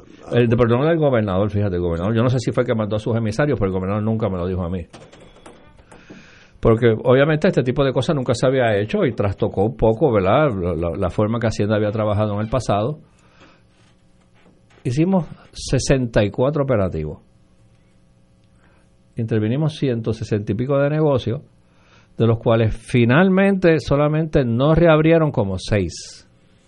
Todos los demás reabrieron pagaron y reabrieron. Seguro, pagaron. Y muchos de ellos, al otro día del operativo aparecían los chavos. Era que los tenían. Lo que pasa es que, oye, como me dijo uno, dueño de un fast food, medio secretario, estoy ofendido con usted porque usted en la radio, pues dijo, ¿verdad?, de la corrupción. Yo no soy ningún corrupto. Yo lo que pasa es que el banco me canceló la línea de crédito. Yo abrí una con ustedes. El problema es que usted me cogió. Si no me llega a correr, yo sigo girando contra esa. Pero yo no soy ningún corrupto. Está bien, una buena explicación. Otro me dijo, secretario, ¿y con qué usted cree que yo abrí las dos tiendas que abrí en Estados Unidos, en Florida? Con los dos milloncitos eso. Pues, pues eso es de me estoy financiando con financiando vamos a una pausa, continuamos con el famoso IBU y el secretario de Hacienda. Vamos a una, una pausa. Fuego Cruzado está contigo en todo Puerto Rico.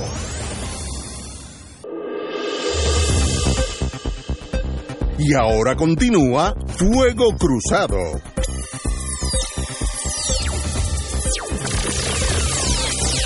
Regresamos a Fuego Cruzado. nos quedamos, usted en Hacienda tiene, eh, empieza a ejercer su facultad legal de imponer el IBU y que se pague. Ahí nos quedamos.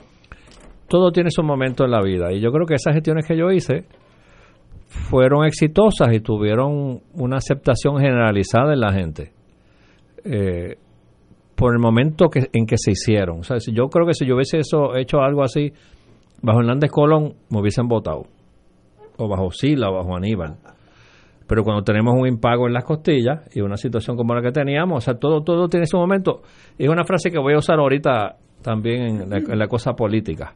Eh, eh, digo que todo tiene su momento porque a pesar de que fui fuerte y firme, todavía en la calle, la gente me para para felicitarme por lo que hice.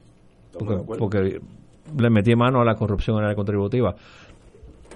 Antes de pasar a la cosa política, la historia del Zipperle. El Zipperle era de esos casos que radicaba planilla y no, no enviaba el IBU.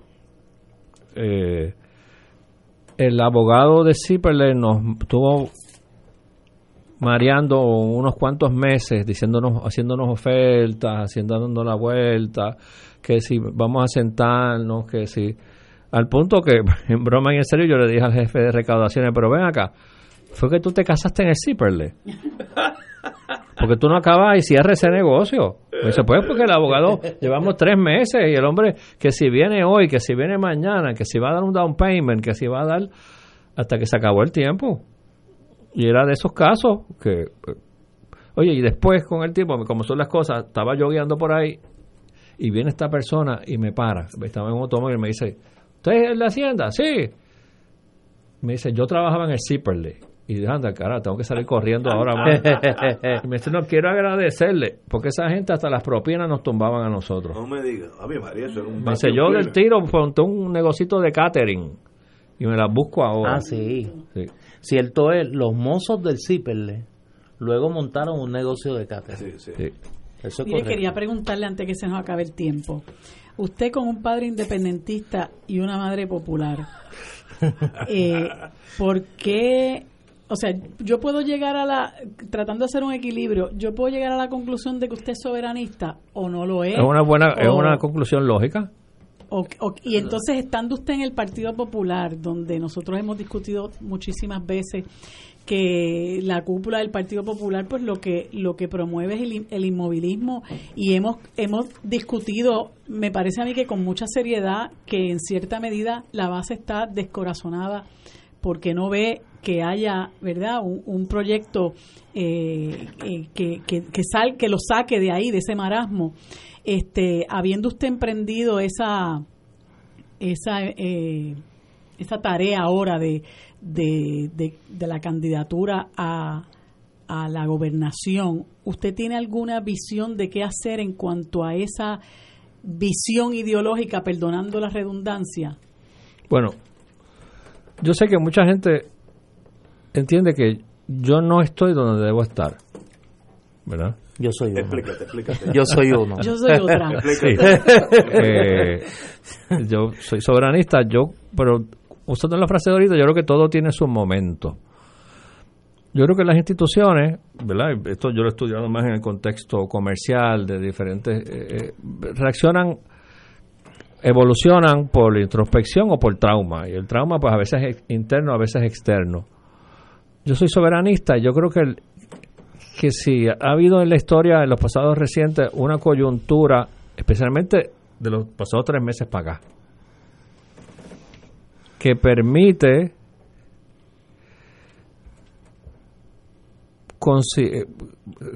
que permite que el partido evolucione en este momento.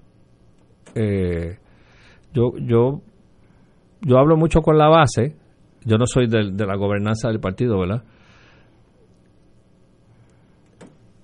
Yo creo que la base está clara. Hay cada vez más gente en la base clara de que hay que hacer un cambio. Eh, un cambio en la forma de gobernar. Hay, una, eh, y, y en la parte política, yo creo que cada vez hay más gente que, que entiende que el inmovilismo no es la salida. Eh, yo sé que en el partido hay mucha gente en, la, en el área de la gobernanza, que son la estaca donde amarraron el inmovilismo. Eh, pero también yo creo que, de, la misma forma que pienso que estos pasados dos meses o tres meses, a quien favorecen en términos de candidatura es un candidato no tradicional como yo, no político como yo, más que otra cosa un administrador, porque eso es lo que yo oigo a la gente que reclama. Asimismo, yo creo que este es el último trolley del Partido Popular. Yo creo que si no es con este impulso que hay en la calle, el partido pues irá desapareciendo.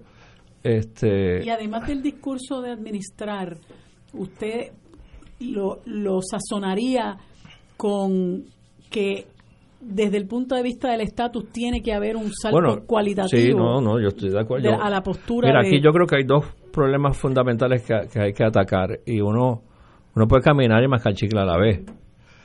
Está el problema del estatus, que yo lo, sin ser médico, yo lo asemejo a la alta presión. Entonces, que dicen que la alta presión es el asesino silencioso. Pues el estatus es de esas cosas que inciden en el diario vivir de todos los puertorriqueños y, la gente no se da cuenta.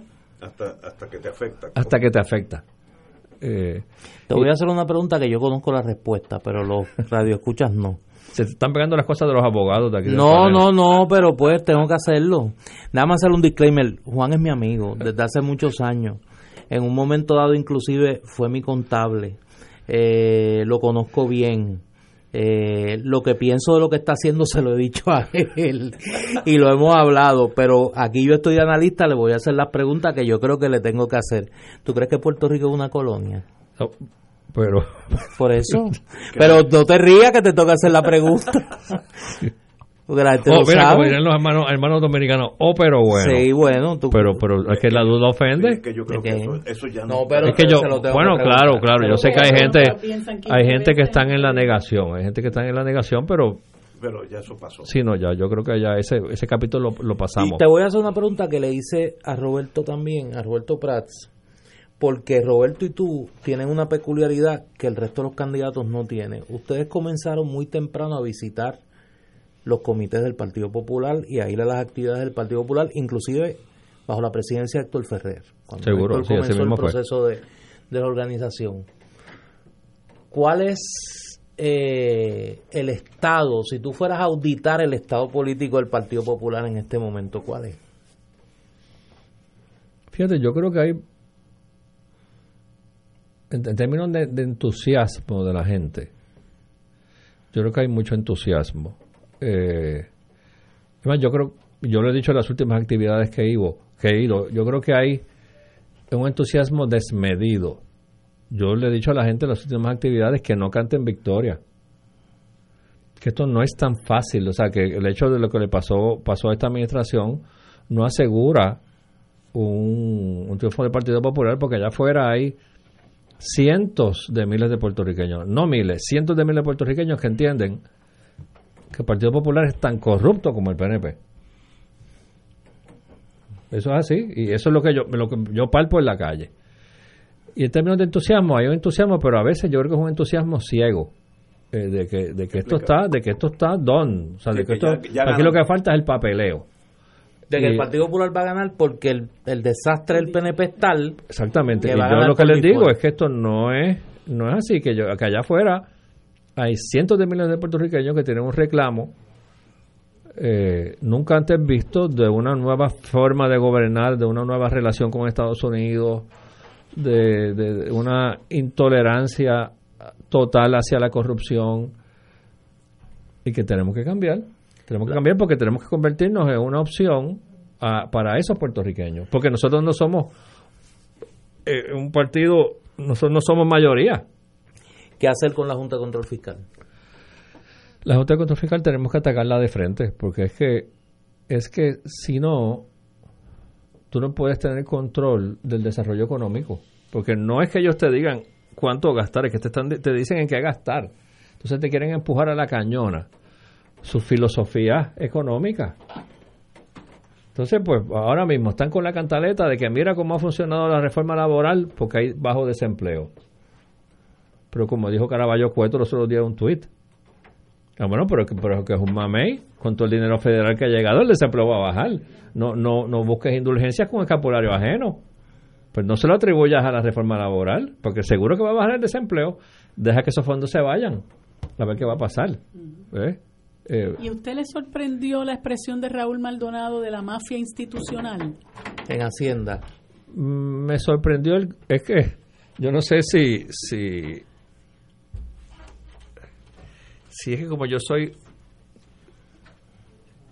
ha sido oyente de este programa y fanático también de, de las películas del padrino. Para mí la palabra mafia es una palabra fuerte.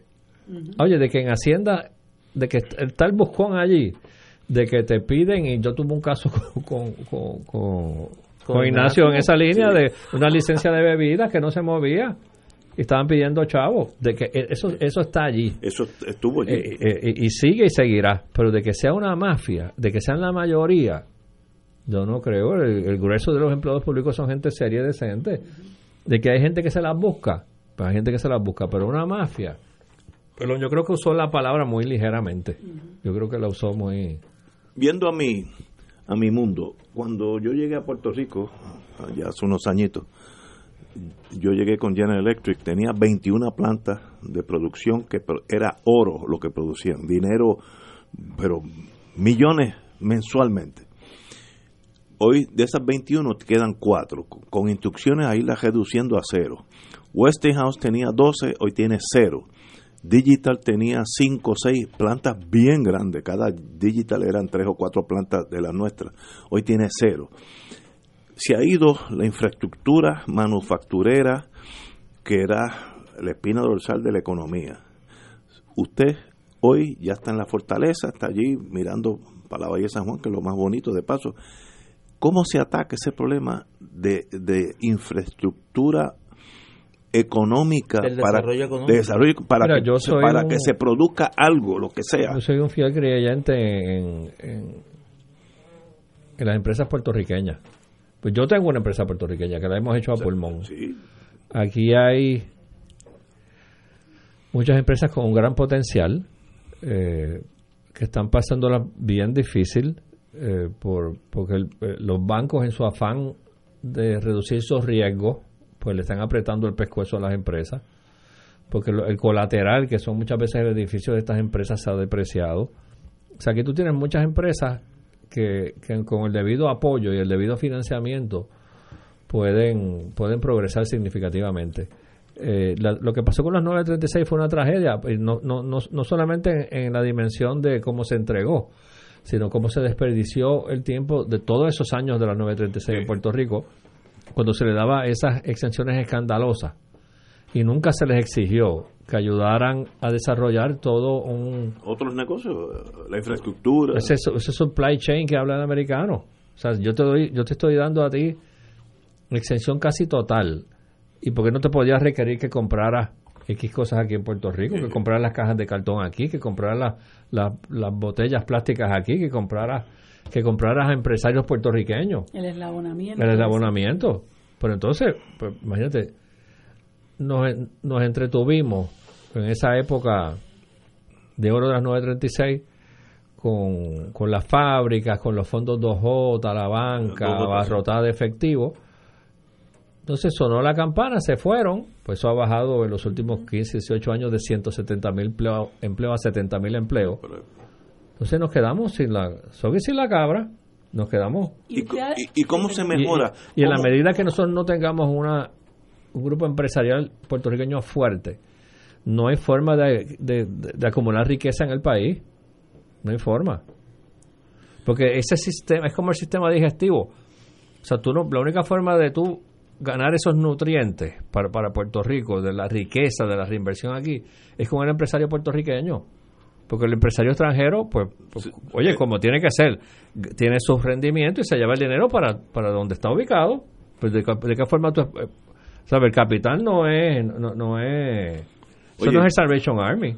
Uno, voy, los voy a interrumpir. Yo no sé si es por la presencia de Juan Zaragoza. Ah, mira, dedicado a mí. Nos han traído Don Juan, sangría artesanal. Ahí está. Así, este, eh, oye, ¿Pero ustedes hicieron esto con los demás candidatos? No. no.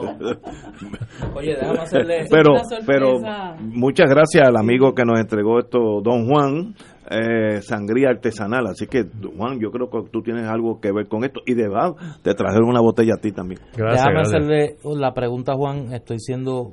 Yo tengo dos preguntas para todos los candidatos del Partido Popular. Ya le hice una. La segunda, eh, ¿tú vas a correr hasta el final? Sí. Hasta como, la primaria. ¿Como gobernador? ¿O como secretario de Estado? ¿O como no, bueno, mira, residente? como lo que pasa es que yo. Oye, Ignacio salió más listo yo no. lo que yo creía. Yo te hice la pregunta de. Tú no pones a, un shortstop a jugar centerfield. Exacto. ¿verdad? O sea, no es cuestión de si eres mejor o peor. Yo soy un administrador, ¿verdad? De, formación académica, de experiencia profesional. El país, como decía ahorita, todo tiene su momento. Tú venir con, con, el, con el punto de venta de que Puerto Rico necesitaba un administrador en los 80 eso no iba a tener arraigo. Pero cada vez más, oye, y me lo dice la gente desde el ARE hasta Naguabo. Dice, este país... Alguien tiene que administrarlo. Necesita un administrador.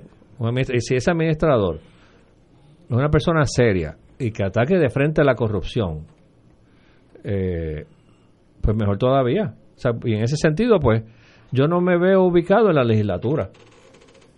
Porque yo, si soy centerfield, no voy a jugar shortstop yo soy yo, yo me veo en una posición de administración, ¿verdad? ¿Y usted cree que debe auditarse la deuda? Yo entiendo que debe auditarse porque la, cuando si, si, yo gano las elecciones, si gano la la, eh, la primaria y gano la, el que gane, el primero de enero del 21 ya la deuda va a estar renegociada completa pero yo que estuve en Hacienda, y pues yo a mi momento no se emitió deuda porque no había quien nos prestara. Pero uno oye las historias que pasaron allí. Y yo creo que este país debe, debe saber qué fue lo que pasó aquí. Debe saber cómo aquí se cogió prestado para no subir la factura de la luz. Cómo se cogió prestado para pagar nómina. Cómo se cogió prestado para pa politiquear cómo,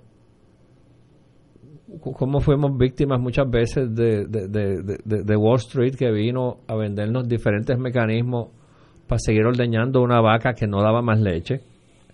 Y ahora después que le ven los a perros, ahora dicen, no es que esa vaca no da más leche, pero sí, tú no tienes que ser un científico para darte cuenta de eso hace muchos años. O sea que ha habido actos de negligencia en las pasadas décadas. Yo creo que el país Debe saberlo. Debe saberlo. Y debe saberlo, además de saber quién fue el que lo hizo, debe saberlo para no repetir lo mismo. Porque fueron en diferentes. Por eso esa auditoría de deuda no es una auditoría fácil. Porque como, uno aprende de los buenos historiadores, tú no puedes ver las cosas aisladas. ¿Verdad? Una emisión de deuda, posiblemente en la documentación de esa emisión de deuda tú no vas a ver nada Todo malo. está perfecto, en esa documentación. En esa documentación lo que pasa es que estaba pasando en Puerto Rico en ese momento. Que estaba pasando en Puerto Rico en ese momento. Ese estimado de recaudo que se incluyó en esa emisión de deuda, cuán, cuán, mal estuvo. Eh, eh, ese financiamiento, ¿cómo se ve en el contexto del presupuesto de ese año?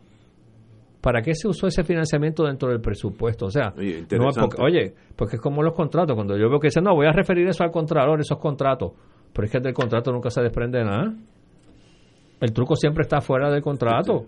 Las circunstancias pues, alrededor pues, de... Si, si, tú te limitas a ver la documentación de la deuda, pues, pues hay una opinión legal, hay una opinión de unos CPA diciendo, mira, estos son los números, eso está cuadrado. El, hecho es el, contexto donde se, se, dio eso. ¿Para qué se usaron esos números? ¿Cómo se consiguió ese dinero? Y eso yo creo que es una... E, es, esa... Esa capítulo no se puede cerrar así de fácil porque esto ha costado, le ha costado sangre al país. Juan Zaragoza, de verdad que me has impresionado. Nos hacía falta como media hora más. Sí, hasta las diez y media, once, ya podríamos entrar en calor. Pero un privilegio tenerte aquí y de verdad que hablas, hablas Gracias por, por el detallito de dedicarme. Sí, alguien, ¿no? Eso fue un, un parroquiano, diríamos. Quiero decirte que, que lo que más me impacta tuyo es que hablas claro y no en el contexto este político que 2 y 2 es 40, más 2 es 2500, que uno nunca lo entiende, discurso que ya uno sabe lo que van a decir. Habla como si estuviéramos allá en Génesis con una copita de vino y eso es lo que yo creo que necesita Puerto Rico, que nos hablen claro. Bola, bola y está ahí, está ahí. Privilegio de tenerte aquí. Gracias, Gracias, Gracias a ustedes. Eh, eh, estoy seguro que antes que eh, entre el año electoral estará aquí con nosotros sí, va nuevamente. Va a volver. Muy bien. Muy bien. Un privilegio, amigo. Vamos, hasta mañana.